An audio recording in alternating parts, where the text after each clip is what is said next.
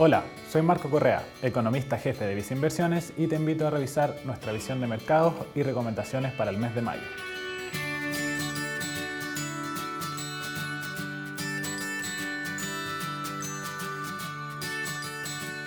La evolución de la pandemia a nivel global está mostrando una mayor diferencia entre los países. Así, destaca el caso de Estados Unidos, con contagios diarios bajo los 50.000 donde además ya alcanzó un 44% de vacunados en su población. Esto le ha permitido una mayor normalización en su actividad, alcanzando un PMI de servicios de 63 puntos para abril. En una situación similar se encuentran países como Nueva Zelanda o Israel, con una mayor normalización en su actividad.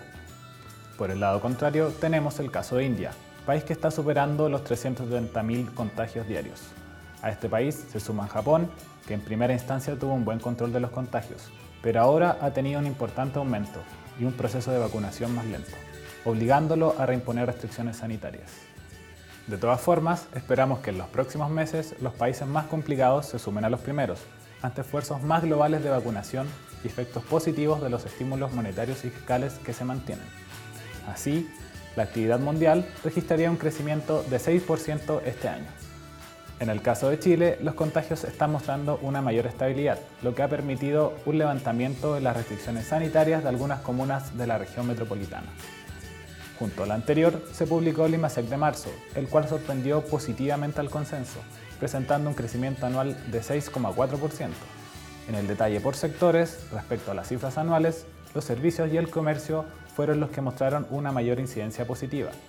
Con respecto a la vacunación, ya se alcanzó un 43% de la población con al menos una dosis, acercándose a la meta de 70% para el gobierno a fines de junio.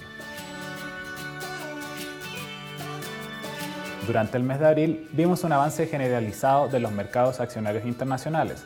Así, destacaron los retornos cercanos al 6% para los mercados de Estados Unidos, Europa y Latinoamérica, los que se vieron impulsados por positivos resultados corporativos del primer trimestre. Además, el dólar mostró un debilitamiento frente a otras monedas, lo que también impulsó a commodities como el cobre, el que alcanzó niveles de 4,5 dólares por libra. En cuanto a la renta fija internacional, las tasas de los bonos del gobierno de Estados Unidos mostraron una disminución de su volatilidad durante el mes. Así, la tasa del bono de gobiernos a 10 años retrocedió a niveles de 1,6%.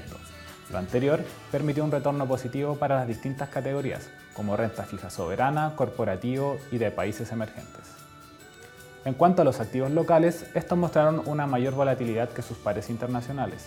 Lo anterior vinculado a la discusión de diferentes proyectos de ley y en particular a la aprobación del tercer retiro de fondos previsionales. Esto ha producido un aumento en la incertidumbre local y una menor participación de inversionistas institucionales como las AFPs en las transacciones. Mantenemos nuestra visión positiva para la recuperación de la actividad durante este año, lo anterior impulsado por los estímulos fiscales y monetarios y ante los avances en el proceso de vacunación. Todo esto en un contexto de alta liquidez global, lo que seguiría impulsando a los activos de riesgo. Dado este escenario, creemos que es un buen momento para buscar mayores niveles de retornos en las clases de activos de mayor riesgo. Por esto, tenemos una mayor preferencia por inversiones en renta variable respecto a la renta fija, sin perjuicio de que nuestra recomendación es invertir siempre mediante un portafolio diversificado entre ambas clases de activos.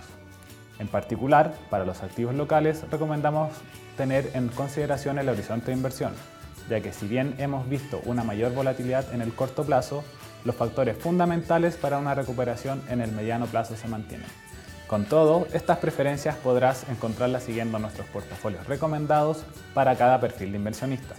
Estos portafolios reflejan nuestra visión dentro de cada clase de activo combinándolos con el objetivo de maximizar la rentabilidad, dado el contexto que se vive a nivel global.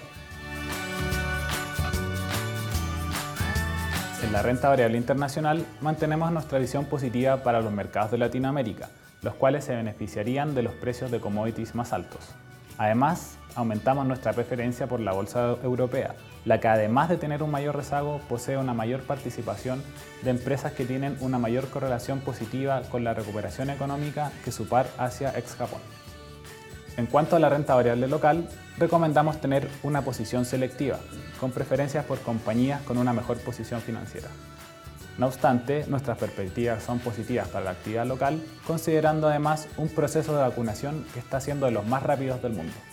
En relación a la renta fija internacional, seguimos teniendo una mayor inclinación hacia la deuda de emisores de menor calidad crediticia, tanto en Estados Unidos como en Europa, y hacia la deuda corporativa de mejor clasificación de riesgo en Latinoamérica, de manera de buscar un mayor devengo de tasas en un escenario económico que podría ser favorable.